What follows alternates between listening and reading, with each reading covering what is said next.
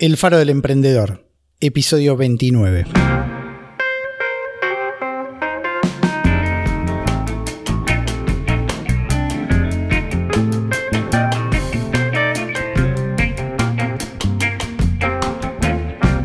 Hola, soy Juan Pablo Luporini.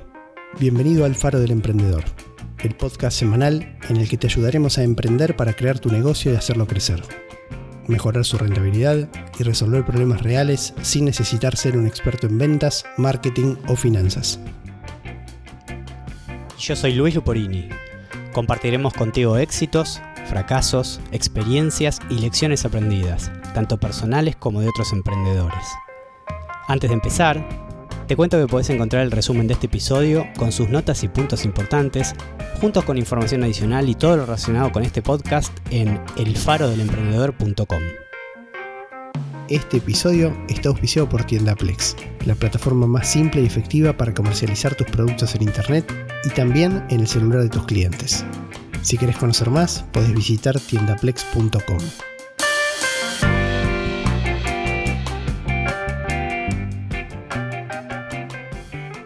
En el episodio de hoy vamos a saldar, por lo menos parcialmente, una deuda que teníamos contraída eh, en la temática de los episodios, que era darle continuidad a lo que comenzamos a relatar en el episodio 2, que es un poco la evolución, lo dimos en llamar evolución del comercio electrónico y el emprendimiento. En aquella oportunidad habíamos tomado como punto de inicio el año 1948 y habíamos llegado hasta el 1991, punto en el tiempo que identificamos con el nacimiento de Internet como red pública, ¿sí? como red de acceso público. En el episodio de hoy vamos a continuar con la, con la historia que, digamos, que, que siguió a esos años, que es un poco la parte quizás más interesante para alguien que está parado en el 2019, más reciente que tiene un poco más que ver cada vez más a medida que avanzas en los años con lo que nos encontramos hoy en día. Vamos a hacer esto en ocasión del episodio 29 del Faro, que es el anteúltimo de la temporada 1. ¿Sí? Eh, un anuncio. Anuncio ahí. un poco de... Mucho suspenso. Sí, sí, sí. lo tiré así sin, sin anestesia. No, vamos a hacer este episodio y el episodio próximo, obviamente, el 30. Mm, y, ahí vendrá el receso de final de temporada. Seguramente habrá, antes del comienzo de la próxima, algún especial. Un poco fuera de la numeración clásica, pero ya vamos a dar más información en el episodio que viene. ¿sí? Así que, bueno, sin más vueltas al respecto, vamos a continuar entonces con esta evolución que decíamos del comercio electrónico y el emprendimiento, arrancando por el año 1992, para tomar de donde habíamos dejado, y en este caso vamos a hacer referencia a la creación de Bookstacks Unlimited. No sé, Luis, si querés arrancar a partir de ahí. Recordemos que, como dijiste bien, bien vos, el año previo a ese, a ese evento, nace Internet como, como red pública y eso dispara, da pie a un montón de, de emprendimientos, ideas, pruebas, conceptos de cómo generar nuevos negocios basándose en Internet. Y entonces nace en el año 1992, es un hito bastante importante, esta tienda de, de libros que se llamaba Bookstacks Unlimited. El en el nombre justamente refería a su, a su creador, Charles M. Stack, que, que en definitiva se caracterizaba por... Era una tienda de venta de libros, pero la primera pensada para ofrecer contenido de libros online. Lo interesante es que surge, o sea, ubiquémonos en el momento en la historia, es decir, si bien Internet había sido disponibilizada como red pública en el año previo, la calidad de la conectividad y la tecnología que se usaba para conectarse a Internet definitivamente no tenía punto de comparación con lo que estamos acostumbrados hoy en día, que es la era del, del video inmediato, si querés, donde cualquiera con un celular en cualquier parte este, graba un video de lo que está haciendo y lo, sube en segundos. Bueno, en ese momento la tecnología que predominaba era la que todos, o la que una buena porción de nosotros, quizás no, los más jóvenes, pero recordarán que tenía que ver con la conexión de dial-up, la conexión telefónica para acceder a Internet. En donde los anchos de banda y la, capacidad para transmitir información era, la verdad, que bastante limitada. Y eh, entonces, ¿qué ocurría? Cualquier servicio o cualquier emprendimiento que vos quisieras montar para ofrecer información a tus potenciales visitantes o usuarios de ese servicio, no podía dejar de considerar eh, estas limitaciones, justamente porque te acercabas muy rápido a ofrecer una pésima experiencia de usuario si no tenías en consideración la cantidad de información que necesitabas comunicar. O sea, es decir, un aspecto netamente técnico donde hoy en día quizás no es que esto no se tenga en cuenta, pero no es lo primero en lo que pensás cuando querés montar un negocio por internet y compartir información. Sí, claramente. Eh, de hecho, tanto es así lo que decís, que la primera versión de Bookstacks Unlimited en realidad ocurre como algo que habíamos mencionado en el episodio previo sobre este tema, que era lo que, lo que se conocía como un bulletin board, digamos, era un servicio al que vos te conectabas directamente, no a través de internet, sino con tu modem, vos discabas, el software discaba, digamos, un número determinado, y vos, digamos, te conectabas ahí a la primera versión de ese negocio de venta de libros antes de usar como, como plataforma lo que hoy conocemos como Internet. ¿sí? Lo que pasa que esta compañía transita muy poco después de su creación la transición hacia el modelo de Internet. Exactamente, exactamente. Lo interesante es que esta misma compañía que, que surge como, bueno, siempre uno dice las pioneras en algo, ¿no? Y, yo decía, creo que incluso en este episodio número 2, cuando arrancamos con, esta evolución del comercio electrónico, por, lo que en la historia se recuerda como pionero en algo, siempre hay alguien que fue precursor, ¿no? Porque, y que no está en la historia y que quizás nunca nos vamos a enterar el nombre. Em, en definitiva, eh, en los eventos, en los hitos históricos, podemos decir que es la pionera, aunque sabemos que alguien antes lo intentó, sin dudas. Eh, pero ya en el año, bueno, esta tienda sigue operando, haciendo, adecuándose a esta nueva tecnología de la difusión por Internet, habiendo partido de los BBS, que era lo que mencionabas vos.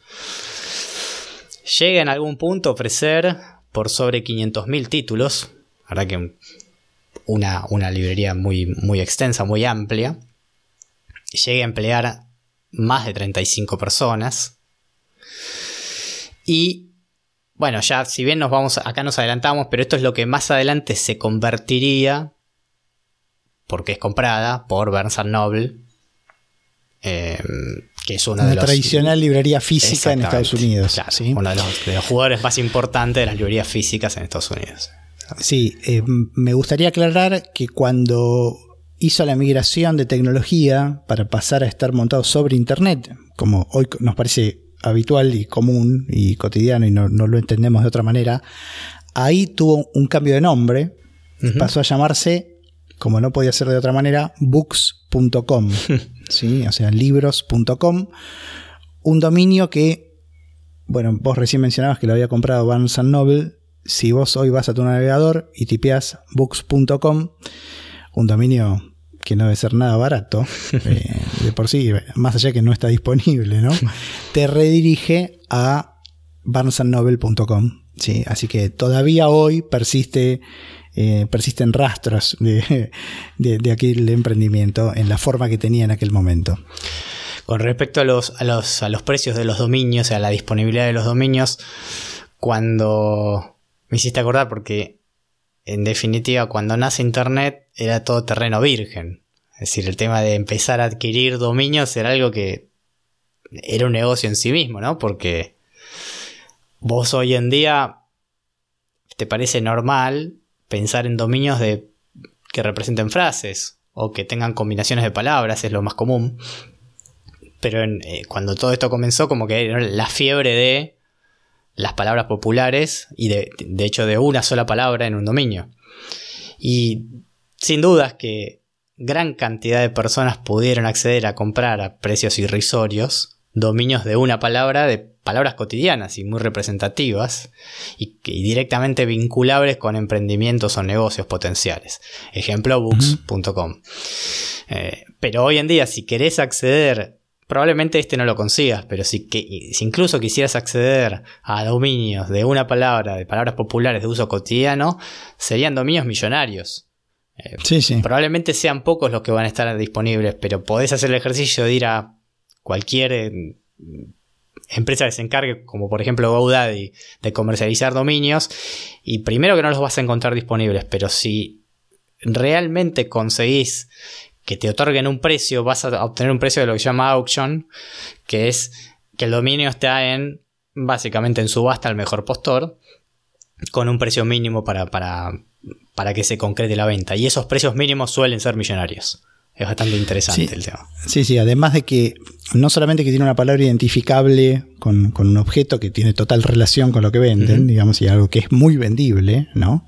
Sino que además es un dominio corto. Claro. Sí, o sea, te diría que no solo ocurre lo que vos decís, sino que si vas a buscar un dominio, en este caso son antes del .com, son cinco caracteres.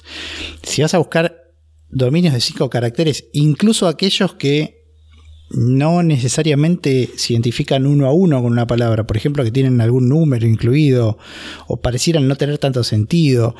Como está tan lleno de instituciones y de comercios que son, son nombrados por siglas, eh, vas a ver que el promedio de precios es muy, muy elevado. Así que eh, es un dominio que hoy ya, como dijimos, no usan, ¿sí? porque te redirige a Barnes Noble. Por supuesto que esto tiene una utilidad, ¿sí?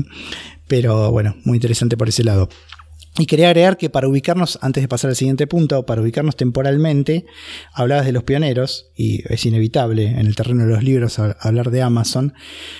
Todo este movimiento que estamos mencionando, la creación de la primera versión de este, de este store, de esta tienda, Book Stack Unlimited, Stacks Unlimited, perdón, ocurre tres años antes, como ya vamos a ver, de la creación de Amazon, ¿sí?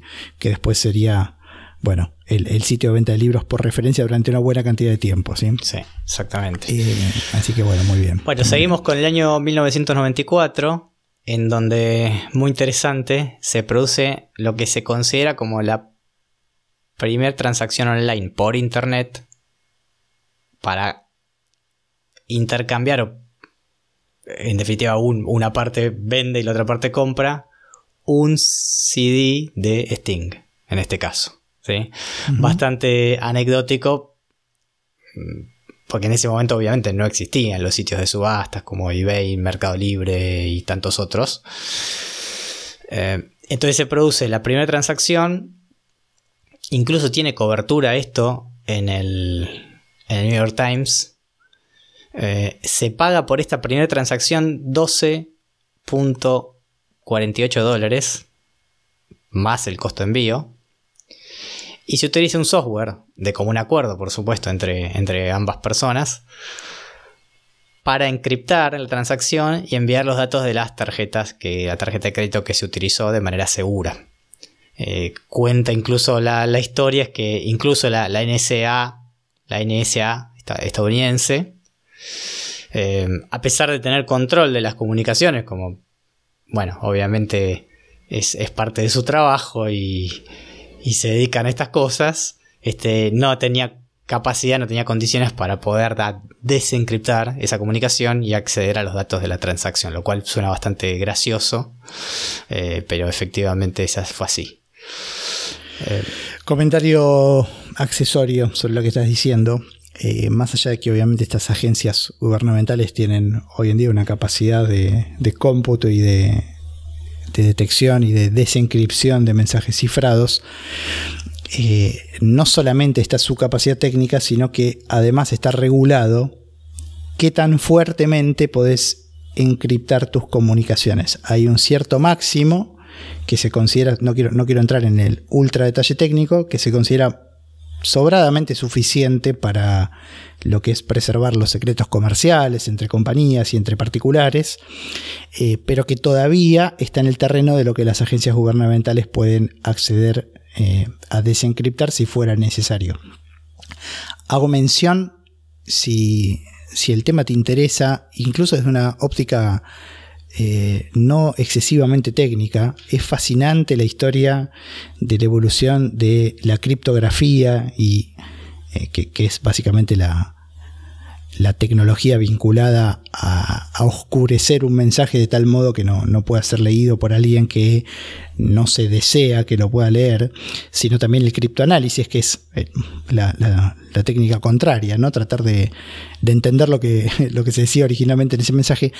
Hay un libro que ya tiene unos años que se llama Los Códigos Secretos, es de un autor que se llama Simon Singh, y repasa la historia de lo que es la inscripción de mensajes desde la época del César, ¿sí? hasta la actualidad. En realidad debería decir hasta hace unos años, porque, como decía, tiene por lo menos un par de décadas el libro, pero es muy, muy interesante, muy ameno. Y mm, aún si no, no estás en la cuestión técnica de, lo que es la informática, es algo que, está pensado para un público más general que, le puede interesar el tema. Así que bueno, va, la recomendación. Sí, incluso hay, una película que habla sobre el tema de la, de la máquina Enigma, ¿no? que es muy interesante. También, también, sí, es cierto. Bueno, es, otro de los hitos importantes que se mencionan en el libro y bueno, hay, cuestiones muy vinculadas a la, evolución de la Segunda Guerra que tienen que ver con eso. Eh, así que bueno, van las referencias. Quería decir que muy probablemente a la persona que, vendió el CD no le habrá gustado mucho. El, el, CD, esto fue en el 94, el CD fue lanzado en el 93. Eh, así que bueno, seguramente no, no, le gustó. Es, sería los cuentos de Tem Summoner. Exactamente. Eh, así que bueno. Em, para cerrar el comentario sobre el tema de la, de la inscripción, eh, se están produciendo muchos avances en relación con lo que es la computación cuántica. No sabemos cómo va a continuar la evolución de esta tecnología, pero en la medida que eso continúe avanzando, es posible que todo lo que conocemos como algoritmos efectivos para encriptar información dejen de tener sentido si eso llega a un punto de evolución suficiente, eh, porque en definitiva estos, todas estas técnicas tienen que ver con cuál es el esfuerzo o el tiempo computacional que se demande, que sea necesario aplicar para quizás por fuerza bruta si querés, para romper la inscripción. Y, en ese sentido la computación cuántica como cambia el juego, ¿no? Porque eh, la capacidad computacional está en otro orden de magnitud muy superior. Em, bueno, nos, nos, vamos al año... Sí, dejamos aquí lo de la... Y seguimos en el 94 todavía, ¿sí? Exactamente. Em, en el año 94 un hito muy interesante. Se crea y se lanza el primer navegador de Internet o browser con el nombre de Netscape Navigator. Eh, la verdad que es un, hito, te diría, disruptivo porque es el que, el, que en definitiva sienta las bases para lo que muchos años después mm, se termina consolidando en la creación de lo que es el mercado de los navegadores, que hoy en día podemos decir que tiene claros ganadores, pero que esa misma competencia permitió que el nivel de evolución de las tecnologías vinculadas con Internet por un lado y vinculadas con lo que es la experiencia del usuario en el uso de los navegadores y el acceso a la información sea de, primer nivel. Hoy nos parece común pensar que un navegador ofrece una aplicación como, no sé, Google Meet o como Skype Web, en donde vemos video en el navegador, donde escuchamos el audio, nos parece natural poder incluso jugar juegos en un navegador.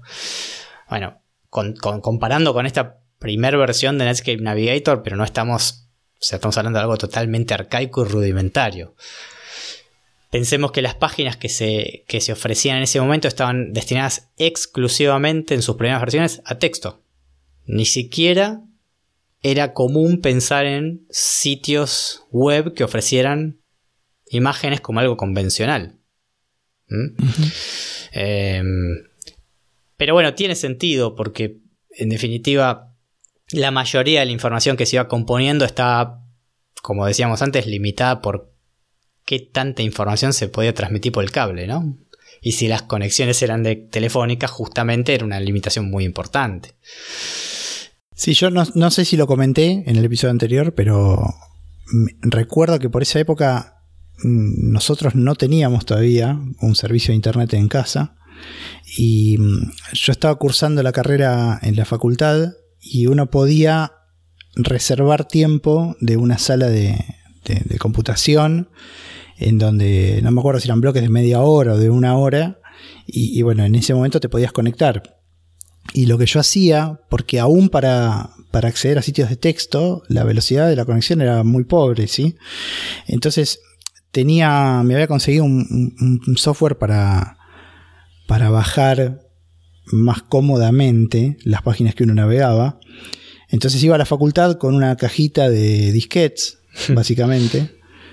Eh, más, de un, más de alguien que está escuchando el podcast deberá decir que es un disquete. Eh, pero bueno, digamos que es un dispositivo de almacenamiento de muy poca capacidad que yo usaba mucho, mucho hace algún tiempo.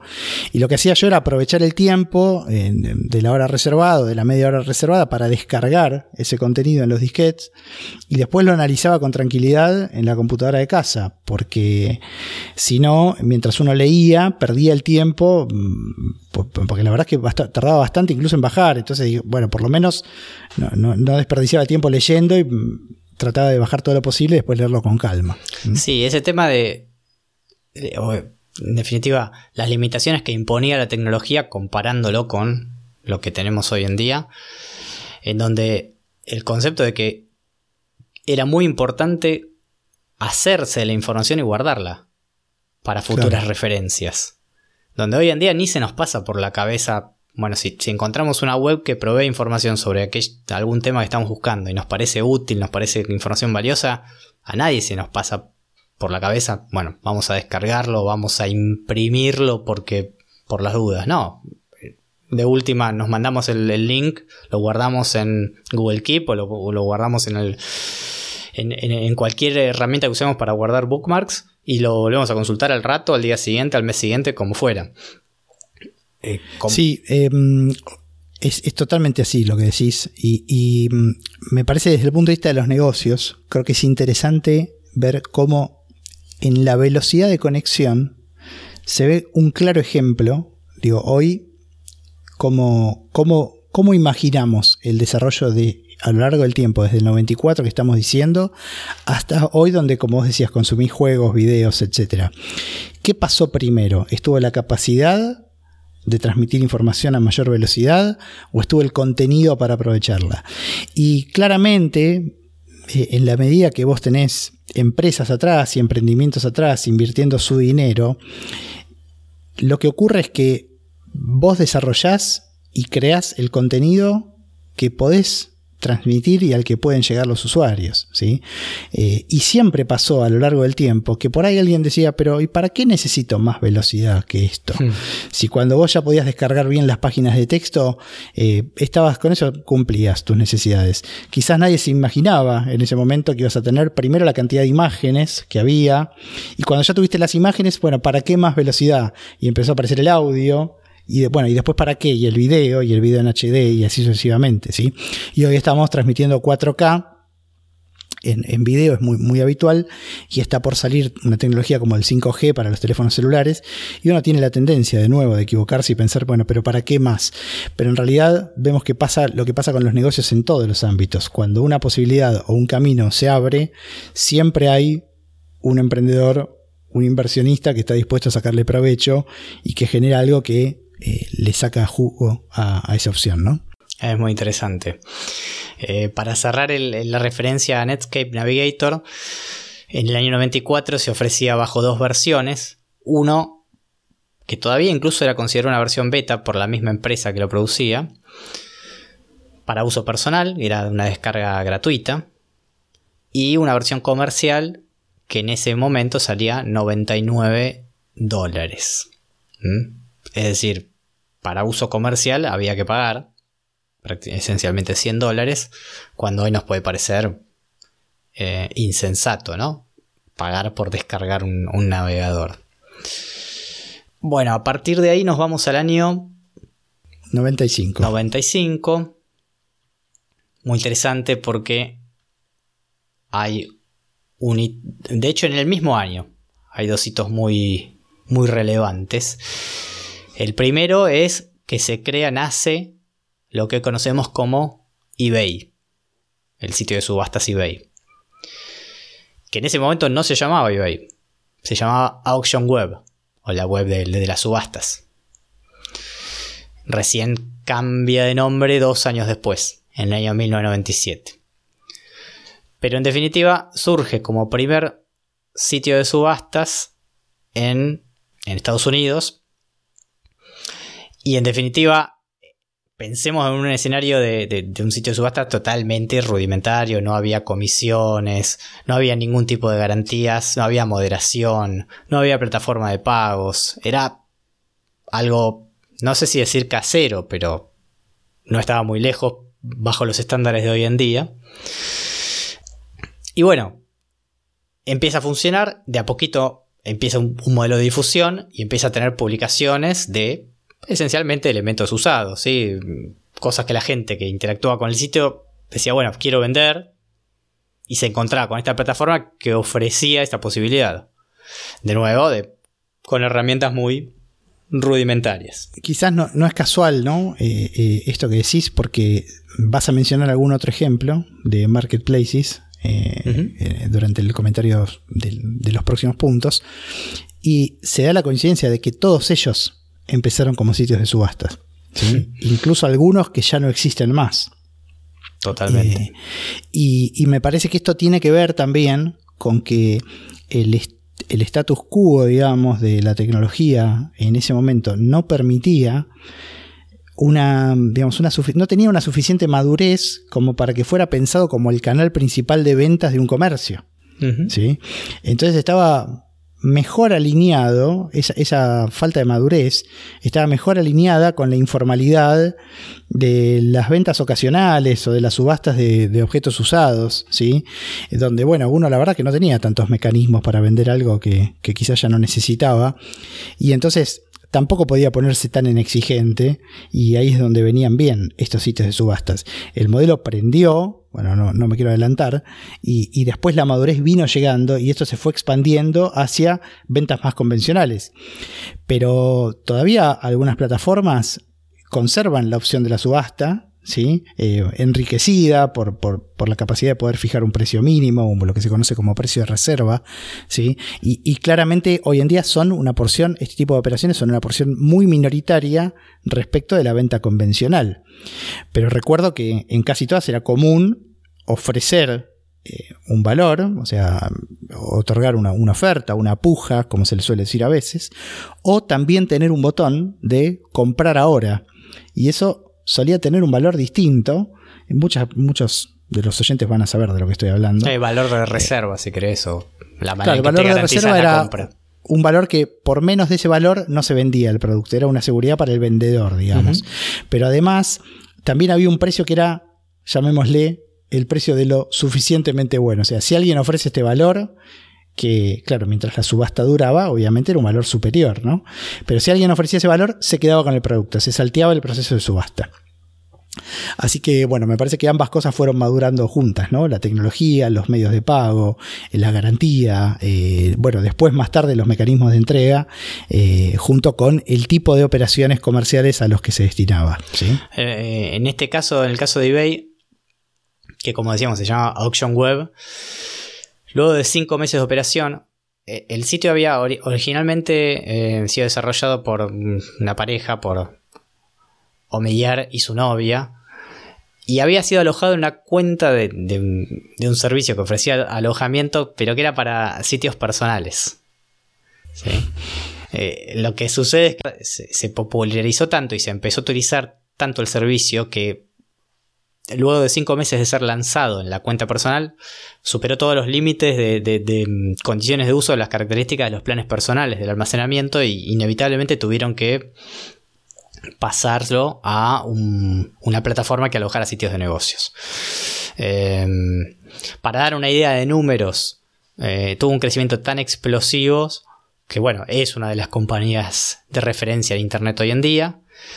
Si tomamos estadísticas del año 2016, que es hasta donde relevé, estamos hablando de 162 millones de usuarios, de los cuales 25 millones son vendedores, hay 800 millones de elementos que, se aplican a los listings, a la, que se venden, se comercializan. Hay 280 millones de descargas de la aplicación de eBay. Y, tiene, eh, y tenía en ese momento aproximadamente unos 11.600 empleados en todo el mundo. Eh, arrancó siendo algo como una prueba de, emprendimiento personal y se convirtió en una de las compañías más importantes en Internet. Genial, genial. Bien, seguimos en el 95. Sí, seguimos en el 95, pasamos al otro gran evento que sucede en el año 95, es que Jeff Bezos crea y lanza Amazon. ¿Mm? Estamos hablando de hace casi 25 años, no todavía, pero cerca de 25 años. ¿Y quién era Jeff Bezos en ese momento? Era un profesional del, del, mercado de las... Trabajar en el mercado de las finanzas en Wall Street y a los 30 años em, toma la decisión de renunciar a su trabajo y comenzar una compañía en Internet. Algo bastante disruptivo para ese momento porque todavía Internet tenía muy poquito tiempo de vida y además em, no, le iba mal a Jeff Bezos con su trabajo. Era una profesión en donde siempre el mundo de las finanzas tenés posibilidad de hacer buena carrera a lo largo del tiempo si te mantenés y si sos bueno. Sin embargo, toma la decisión de renunciar y trata de plasmar su visión de lo que inicialmente tenía pensado para Amazon, que es algo muy distinto de lo que es hoy. Eh, como una startup, como un emprendimiento, algo con lo que quería eh, seguir en adelante luego de haber renunciado a su, a su trabajo diario. Em, ya haremos, inevitablemente tendremos que hacer eh, la próxima temporada algún episodio de perfiles sobre besos. Sí, es, es ineludible. sí, sí, es una de las referencias del emprendimiento que, sobre, los cual, sobre los cuales se puede aprender muchísimo. Y la verdad que es una historia increíble. Em, bueno, entonces Amazon, Amazon arranca en el año 95 como una tienda online dedicada exclusivamente a la comercialización de libros. ¿Sí? Comienza esencialmente y literalmente como un emprendimiento alojado en el garage de la casa de Besos. Sí, o sea, eh, cuando uno dice esto arrancó en un garage, bueno, en este caso era literal. Em, y luego de los primeros 30 días de, haberse lanzado, ya estaba produciendo facturación y ventas por 20 mil dólares semanales. Increíble. Sí, la verdad es que sí. Ese mismo año, en el año 95, a raíz de este crecimiento explosivo, consigue una primera ronda de inversión de 8 millones de dólares eh, de una persona llamada Kleiner Perkins, un inversionista. Y sigue creciendo al punto de crecer aproximadamente a, una tasa de crecimiento estrepitosa de 2.300% anual. Sí, algo. Em, continúa su crecimiento ya en el año 1997, o sea, tan solo dos años después del lanzamiento. La compañía eh, se lanza públicamente, hace una oferta de acciones a nivel público en las bolsas de Estados Unidos y sale al mercado con un costo por acción de 18 dólares. Em, no tengo el número de acciones de ese momento, pero para tener una referencia, el precio actual de una acción de Amazon está entre los 1.700 y los 1.800 dólares. ¿sí? 100 em, veces. Claro.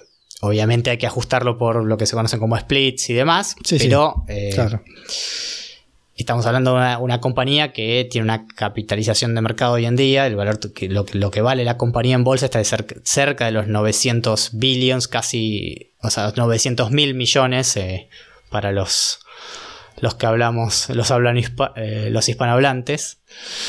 Em, y recordemos, lo contaba recién, arrancó en el garage de la casa de Jeff Bezos. Todo un evento. Esto ocurrió en el 95. Claro, en el 95 surge esto. Bueno, después continúa la historia de Amazon, probablemente de para un capítulo completo la historia de Amazon y, la participación de Jeff Bezos, pero vamos a, seguir con el siguiente con el siguiente evento en el año 1998. Otro de los eventos disruptivos de la historia, de los negocios, la tecnología y el emprendimiento, se crea y se lanza Google. ¿Mm? Cuando, vas pensando en los años, la verdad que es increíble, porque estamos hablando de hace 21 o 22 años se lanza Google, hoy siendo probablemente la compañía de Internet más importante.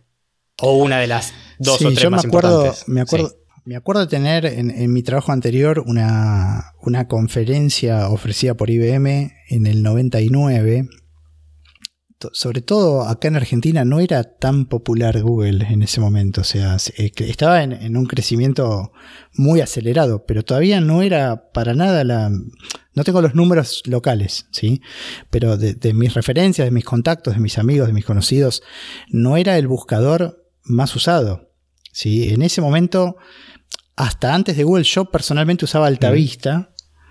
Eh, mucha gente usaba Yahoo, tenían dos tecnologías muy diferentes de búsqueda. Y mm, en ese momento los, los sitios de búsqueda estaban migrando o acercándose a tratar de ofrecer un contenido enriquecido en la página de búsqueda. O sea, vos tenías la caja donde te tecleabas las palabras que querías buscar, pero además tenías noticias, había ya vi algunas imágenes, ¿sí? O sea, eh, como eh, te ponían por ahí la temperatura, digamos, o sea, digo, era tratar de poner más en la página de búsqueda. Cuando apareció Google fue totalmente disruptivo porque era el logo, la caja de búsqueda y el botón, nada más.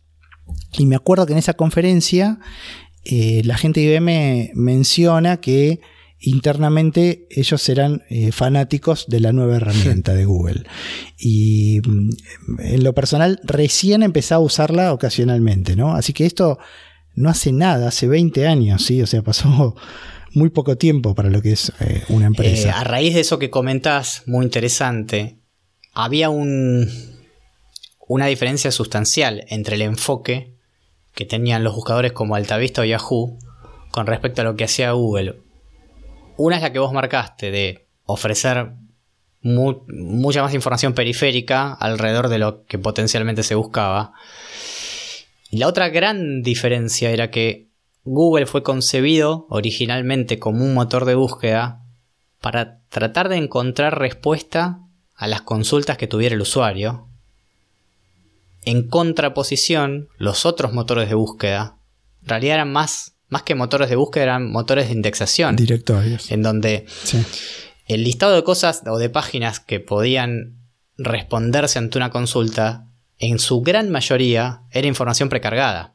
Es decir, vos para estar en Yahoo o para estar en Altavista, podías dar de alta tu sitio, eso se indexaba en, una, en sus bases de datos, y entonces estaba predispuesto a, ser respondido por consultas.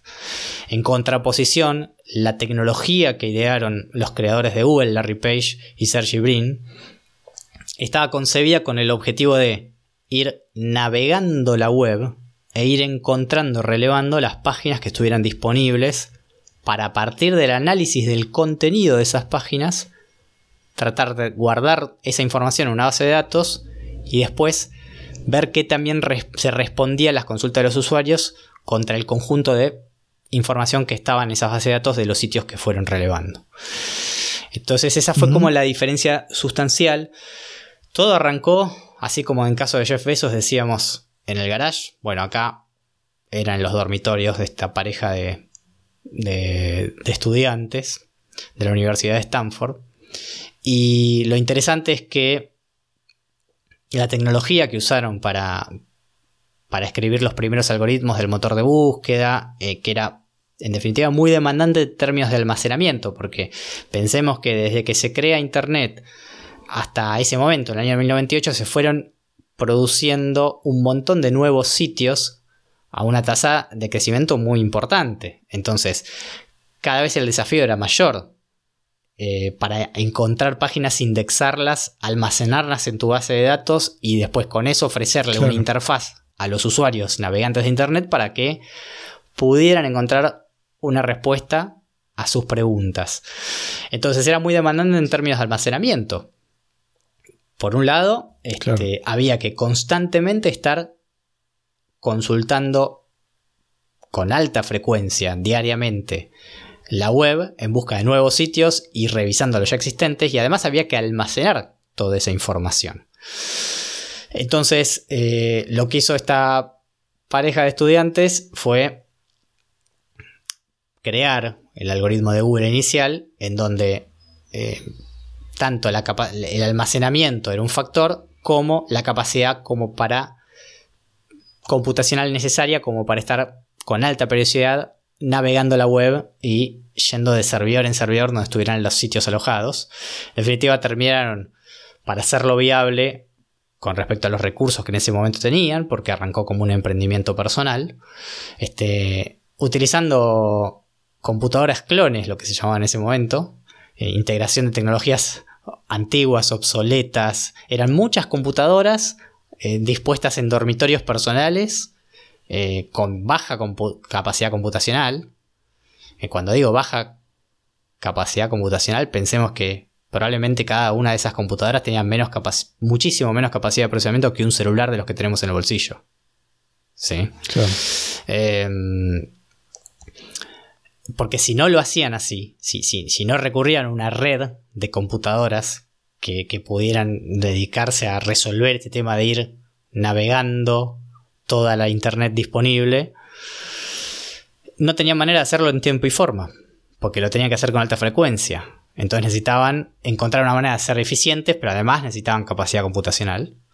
Con lo cual, eh, bueno, eso surge así hasta que, si bien el proyecto tecnológicamente era hiper interesante, como suele pasar con estas cosas disruptivas, rápidamente se quedaron sin financiamiento.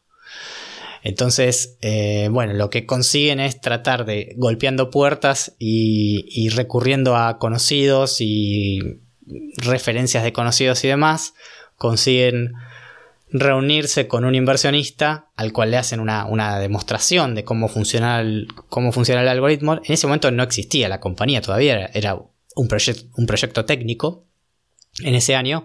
Y en ese mismo año el inversionista que se llama Betch Tolsheim, eh, se queda tan impresionado con la demostración de la tecnología que incluso antes de tener una figura jurídica, o sea, la empresa no, existía, Google, Google Inc. ni Alpha, no existía nada de eso, eh, les, les, hace un cheque en blanco, no en blanco en términos de monto, sino eh, sin un destinatario de figura jurídica por 100 mil dólares. Y bueno, eso da comienzo a la primera inversión importante, en donde se constituye la entidad legal de Google, en ese momento Google Inc. Hoy la matriz se llama Alphabet.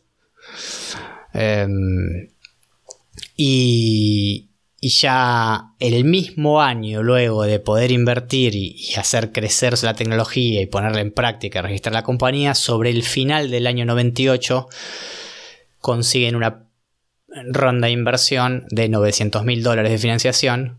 Em, entre, acá nota de color, entre los cuales eh, participaron de ese conjunto de inversores Jeff Bezos también. Lo cual es bastante, bastante interesante. Un, poco de visión tenía Bezos, ¿no? Sí. Eh, quería hacer un comentario un poco poniendo expectativa para la temporada próxima también, que si estás pensando, bueno, qué increíble dos ejemplos con pocos años de diferencia de compañías que arrancaron en un garage. Eh, y, podría sumar el caso de Microsoft, ¿no? También, y terminaron siendo la compañía más grande del mundo o una de las dos o tres compañías más grandes del mundo y de la historia.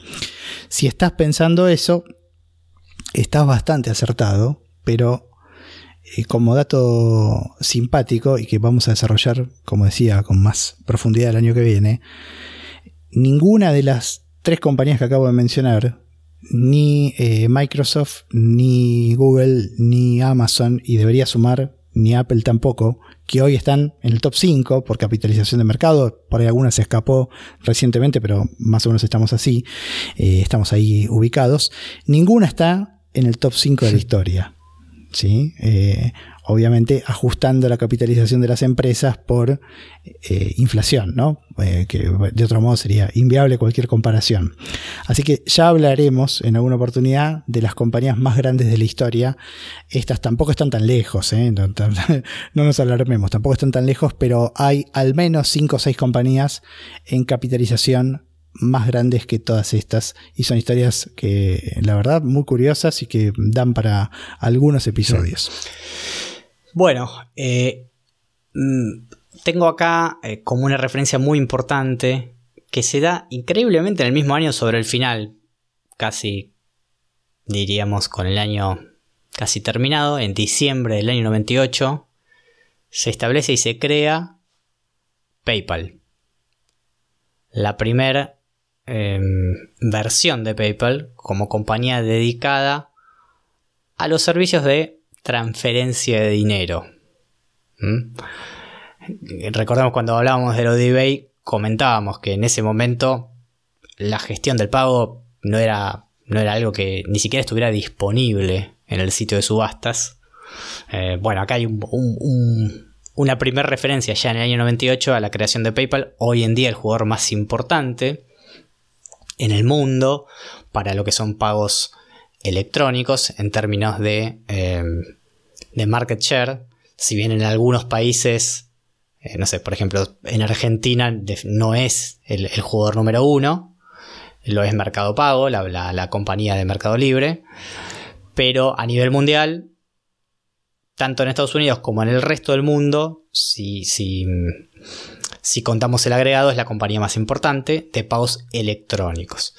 Eh, en ese momento no se llamaba PayPal, se llamaba Confinity. Y esto, esto se ve mucho, ¿no? De que las compañías empiezan con un nombre, eh, el emprendimiento se prueba, funciona, obtienen un buen, muy buen nivel de crecimiento y cuando obtienen eh, popularidad y empiezan a obtener rondas de inversión, cambian de nombre. Eh, esto lo, vimos ya en varios casos de los que relatábamos recién y es un patrón. Eh, ya más adelante, en el año... dos años después, se unen con... Se unen con X.com, que era un servicio de banca online fundado por Elon Musk, el señor, hoy en día el señor Tesla. Claro, lo cual viene a corroborar que como creo que algunas comentamos, ahora más detalladamente, en realidad Elon Musk no fue el creador de PayPal. ¿sí? Por supuesto, se, se, integró a la compañía a través de esta, función, esta fusión que estamos comentando muy temprano, pero no fue una idea originalmente de él. Exactamente.